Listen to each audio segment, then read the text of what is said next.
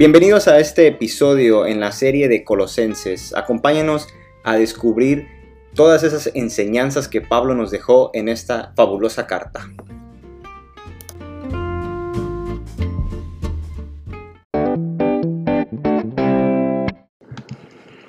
Bueno, pues hemos llegado al capítulo 4 y aquí cerramos la grandiosa carta de Pablo a los colosenses. La verdad es que pudimos aprender muchas, muchas cosas en tan solo cuatro capítulos, desde la profunda doctrina que usa Pablo para revelarnos la supremacía de Cristo hasta la aplicación muy práctica de ciertos principios cristianos. Por lo tanto, mantengamos siempre en mente los cuatro puntos siguientes. En primer lugar, que Jesús tiene la preeminencia en todo, la supremacía sobre la creación porque Él es tanto el autor como el rey de esa creación. Cristo es 100% humano y 100% Dios. Ciertamente Jesús ya ha reconciliado todas las cosas, tanto las que están en la tierra como las que están en el cielo, haciendo la paz mediante la sangre que derramó en la cruz. En punto número 2. Tenemos participación en el sufrimiento de Cristo. No porque haga falta sufrir o porque a Jesús le quedó alguna cuenta pendiente, nada de eso. Simplemente esto hace referencia al sufrimiento ministerial, a ese sufrimiento que podemos enfrentar por el hecho de ser seguidores de Cristo y anunciar su evangelio tal y como Él nos pidió que hiciéramos. A veces puede ser que la gente se burle de ti o te hagan de menos por este tipo de cosas, por creer y por anunciar esto. Pero bueno, al final tenemos lo que el mismo Jesús nos dijo, en el mundo tendréis aflicción, pero confiad, yo he vencido al mundo. En tercer lugar, tenemos que recordar que hay libertad en Cristo. Hemos sido liberados de cualquier obligación de la ley. Jesús ya cumplió a nuestro favor todas las leyes de la Torah, las cuales, pues de todos modos, nunca tuvieron el poder de transformar el corazón humano. Así que, en realidad, es en relación a lo que Jesús hizo durante su vida, lo que hizo con su muerte y lo que hizo, lo que logró por medio de su resurrección, que ya no nos hace falta nada, no necesitamos complementar con obediencia a las leyes. De cualquier forma, las leyes solo eran la sombra de lo que iba a venir, pero Jesús, Él es la realidad a la que las leyes apuntaban.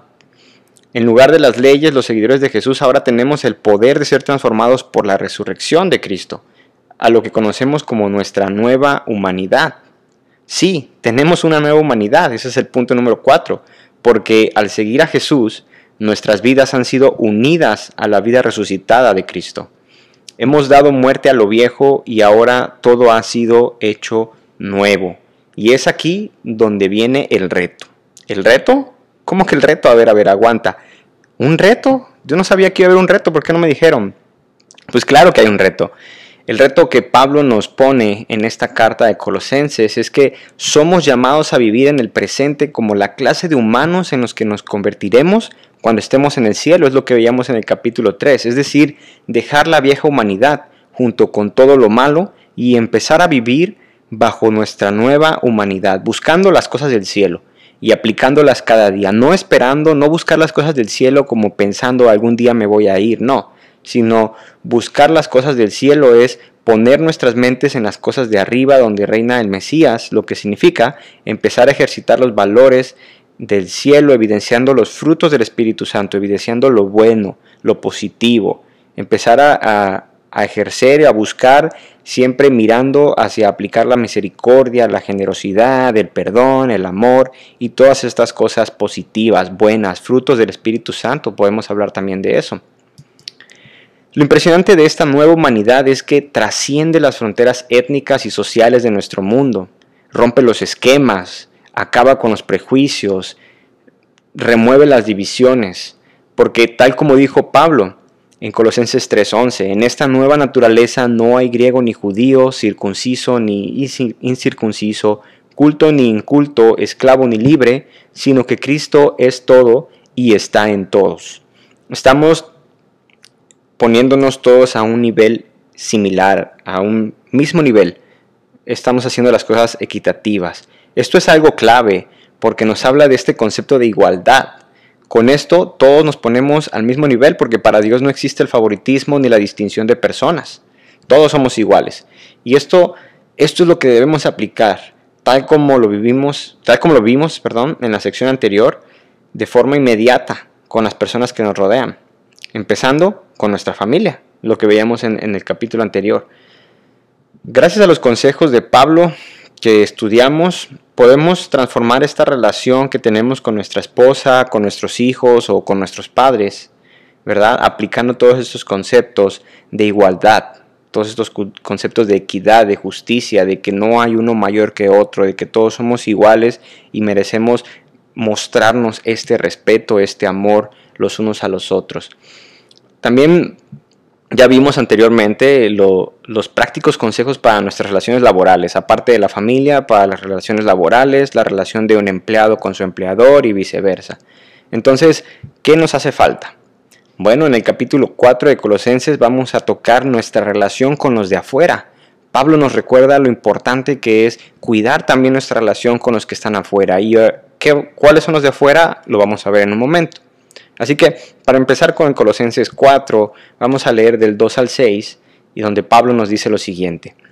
Dedíquense a la oración, perseveren en ella con agradecimiento y al mismo tiempo intercedan por nosotros a fin de que Dios nos abra las puertas para proclamar la palabra, el misterio de Cristo por el cual estoy preso.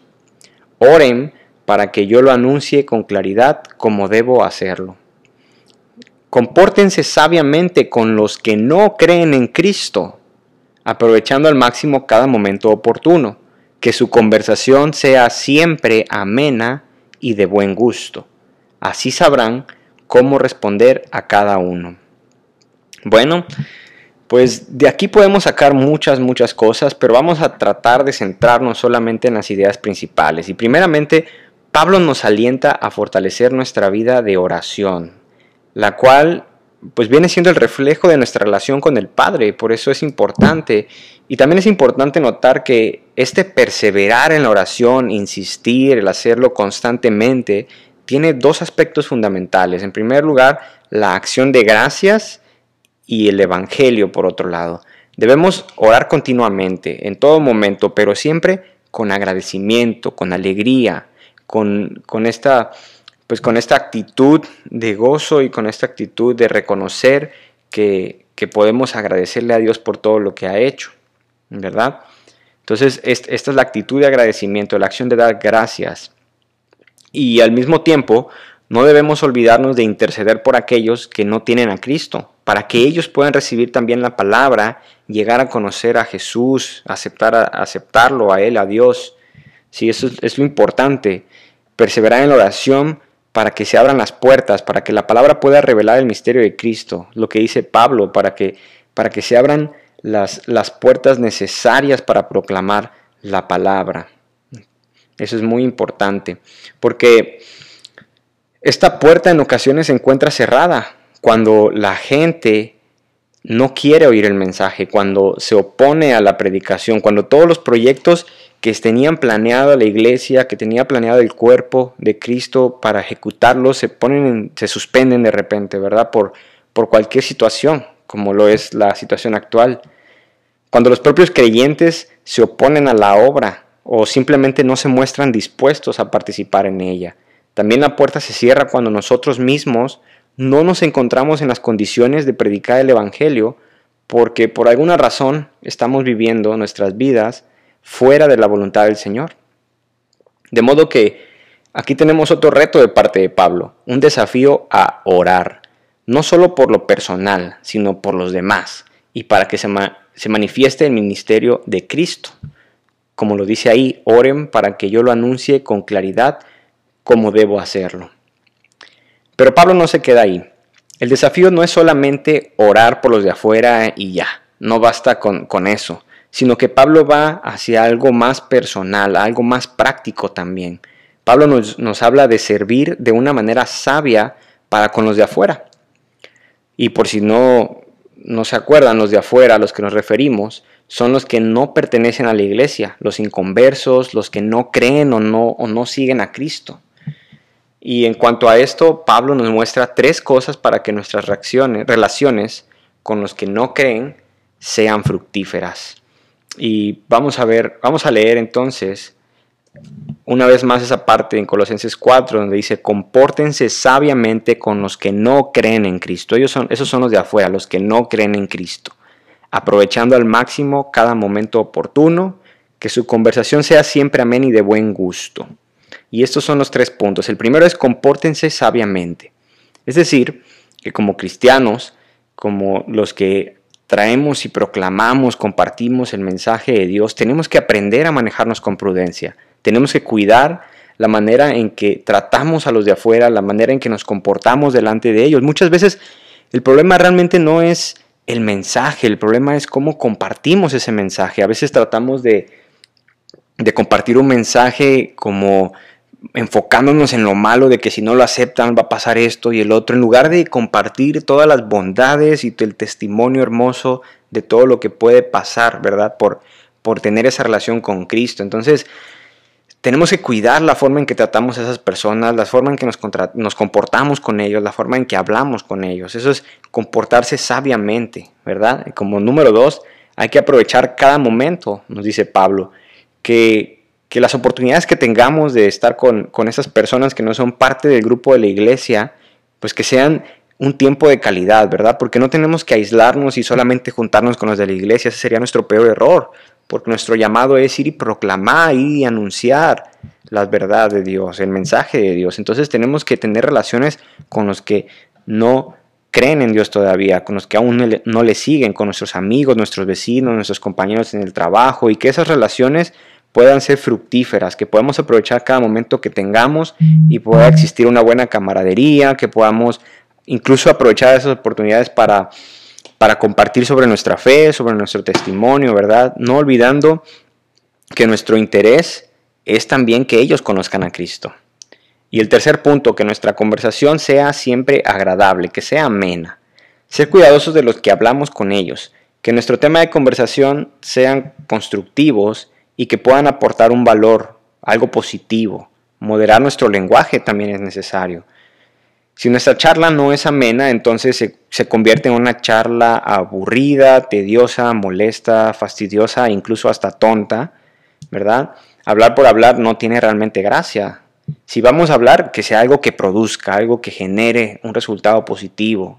Eso es lo importante, que nuestra conversación sea agradable también, que busquemos utilizar el lenguaje adecuado, tratando de pues no ofender a nadie y mostrar pues esta eh, empatía que es la que realmente tenemos y que no, que no sea que nos entiendan mal, ¿verdad? A veces muchas, pues, muchas veces no nos explicamos de la forma correcta y pues nuestro mensaje no se entiende adecuadamente y hay, por lo tanto hay que ser muy cuidadosos con nuestras conversaciones.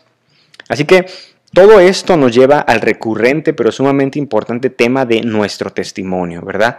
¿Cuántas veces hemos escuchado que nos dicen que tenemos que comportarnos considerando o pensando que mucha gente, la única Biblia que va a leer es nuestro testimonio, es a nosotros mismos, es a la forma en que nos comportemos, cómo nos ven a nosotros como cristianos, ¿verdad?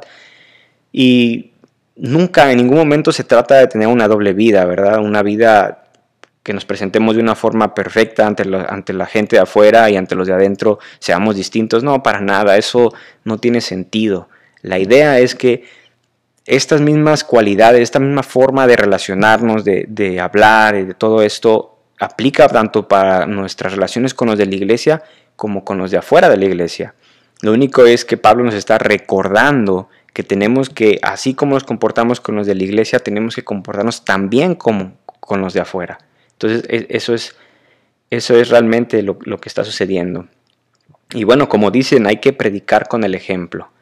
Y es por eso que la forma en que nos relacionamos con los de afuera es de vital importancia. Nosotros tenemos el potencial de acercar a las personas a Cristo, pero también tenemos el potencial de alejarlas, así que hay que tener mucho cuidado. Nuestra misión realmente es reflejar el amor de Cristo en nuestras vidas, que las personas nos vean, que ellos puedan ver nuestras relaciones, que puedan ver nuestro matrimonio, que puedan ver la dinámica de nuestra familia y que puedan notar algo diferente, algo especial, algo inexplicable, que puedan notar la presencia de Cristo. Imagina que las personas puedan ver la madurez, la paz con la que enfrentas las pruebas y, sientan ese deseo de tener algo similar en sus propias vidas. Que ellos puedan decir, yo veo cómo tú tienes esa tranquilidad, esa paz o ese amor por tus hijos, por tu esposa, esa relación, ¿no? Cómo tienes esa responsabilidad en tu trabajo. Y yo veo eso y yo quiero tener algo así, ¿no? Y ¿qué, ¿cuál es tu secreto? y puedas tú compartir, ¿verdad? ahí se abren puertas a través de, de cómo nosotros nos comportamos. Y bueno, ya para finalizar la carta de los colosenses, nos quedamos leyendo prácticamente hasta el versículo 8, creo por ahí, hasta el versículo 6. Vamos a ver los últimos versículos para finalizar. Y aquí tenemos lo que es los saludos y la despedida. Aquí Pablo cierra de forma magistral con un vivo ejemplo de igualdad. Pablo nos había hablado anteriormente, ¿verdad?, de la igualdad, pero aquí nos da, o a los colosenses les manda un ejemplo vivo, tangible para los colosenses. Y esto es sin duda un golpe impactante, contundente para ellos. Y vamos a leer en el versículo 7 y 9, como nos dice Pablo, dice, nuestro querido hermano Tíquico, fiel servidor y colaborador en el Señor, les contará en detalle cómo me va. Lo envío a ustedes precisamente para que tengan noticias de nosotros y así cobren ánimo. Va con Onésimo, querido y fiel hermano, que es uno de ustedes. Ellos, ellos lo pondrán al tanto de todo lo que sucede aquí. Así que Aquí descubrimos que Onésimo, Onésimo, el gran Onésimo va a ir a entregar la carta a los colosenses. Onésimo, quien era esclavo de Filemón y escapó llevándose algunas cosas consigo, no sabemos exactamente qué, pero se llevó algo. Pablo pide a toda la iglesia que reciba a Onésimo, quien, quien, antes fue un esclavo, un esclavo fugitivo, pero ahora quiere, ahora va de regreso. Me imagino el, nerviosismo, el, miedo con el que podría ir Onésimo, pero Pablo le pide a la iglesia que lo reciban como un hermano fiel y amado en el Señor, es decir, lo que habíamos leído arriba nosotros en Colosenses 3:11, lo que ellos iban, estaban a punto de leer en la carta, tendrían que aplicarlo en este momento y decir, ok, en Cristo todos somos iguales, ¿verdad? Y, mostrar también la compasión, el perdón y todo esto. Entonces, cuando estudiamos la carta a Filemón, entraremos un poco más en detalle en esto, pero basta con señalar el peso de la petición de Pablo a la iglesia de Colosas. Y bueno, para finalizar, podemos encontrar un par de cosas interesantes en estos últimos versículos de los saludos y la despedida. Y son unos detalles importantes que, mencionar. La importancia, número uno, la importancia que un cristiano experimentado acompañe a un nuevo cristiano en sus asignaciones, tal como Tíquico hace con Onésimo. ¿verdad? Manda a Onésimo a entregar la carta, pero no va solo, va con Tíquico, un, un, cristiano experimentado con un cristiano que está apenas reciente, nuevecito, aprendiendo. Y ahí vemos pues cómo van, van en equipo. A lo mejor esto pues, son simplemente ejemplos, hay cuestiones que podemos ir aprendiendo en esta parte final. También aprendemos que la madurez espiritual nos permite dejar a un lado los problemas o rencores generados por discusiones con otros hermanos. Esto puede ser tan típico, pero aprendemos cómo esto se puede hacer a un lado en beneficio de la obra, para que la obra de Dios siga hacia adelante. Y esto lo vemos en Colosenses 4, 10 y 11, donde Pablo dice, Aristarco, mi compañero de cárcel, les manda saludos, como también Marcos, el primo de Bernabé. En cuanto a Marcos, ustedes ya han recibido instrucciones. Si va a visitarlos, recíbanlo bien. También los saluda Jesús, llamado el justo. Estos son los únicos judíos que colaboran conmigo en pro del reino de Dios y me han sido de mucho consuelo.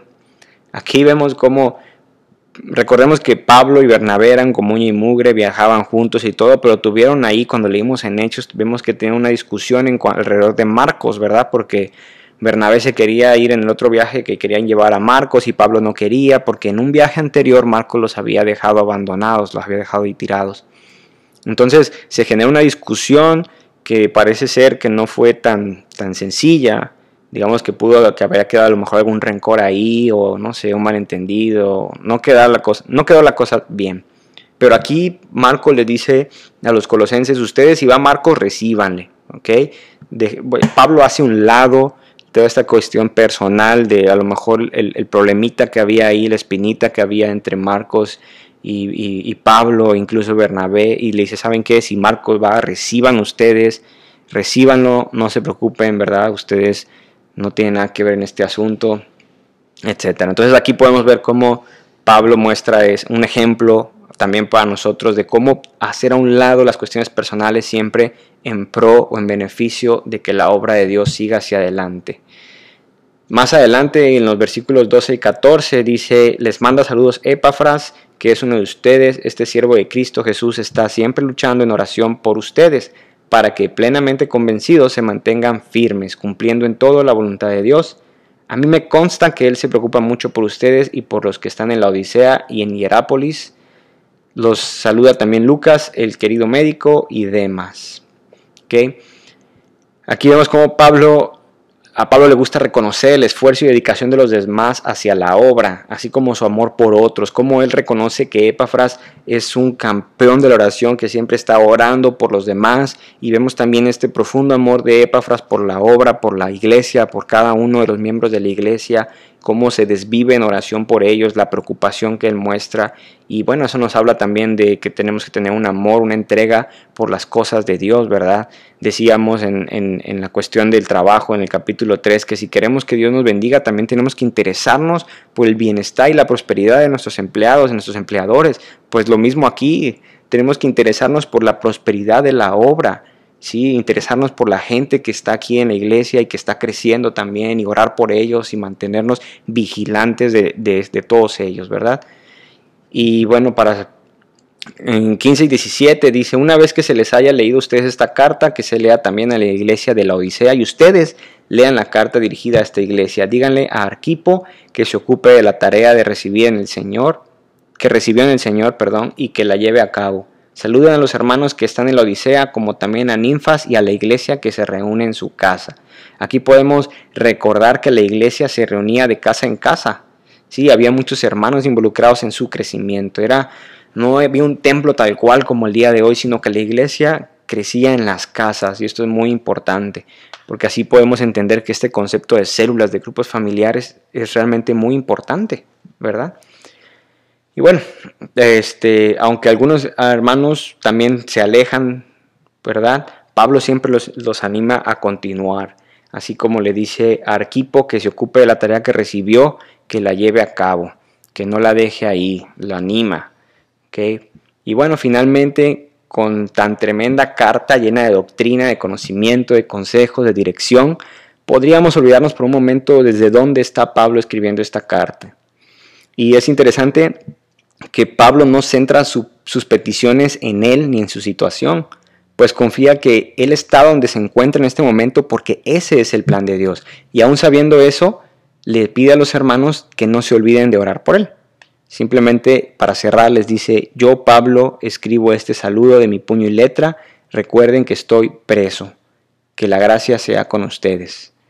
La oración elevada de Pablo, él se preocupa por la gente, por animarla, por la obra, por compartir la doctrina y dejando a un lado su situación por un momento, ¿verdad? Pero al final les dice, solo acuérdense que estoy aquí, ¿verdad? Para que pues oren por mí, para que también recuerden que yo estoy aquí en la cárcel y bueno, pues simplemente manténganme en sus oraciones, no se olviden de mí. Vaya, qué, qué barbaridad Pablo con una carta tan hermosa que nos ha dejado y de esta manera acabamos con Colosenses y pronto estaremos estudiando alguna otra carta. Espero, espero que, que hayan aprendido mucho al igual que yo. Entonces, pues hasta aquí nos quedamos y ya continuaremos con otra carta para la siguiente. Hasta luego.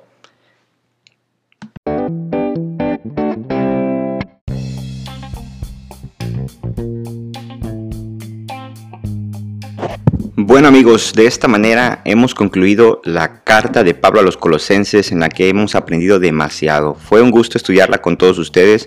Nos vemos en la próxima serie en la cual estaremos estudiando un tema completamente nuevo, pero siempre, siempre lleno de la palabra y el mensaje de Dios que reconforta nuestras vidas. Nos vemos en la próxima. Hasta luego.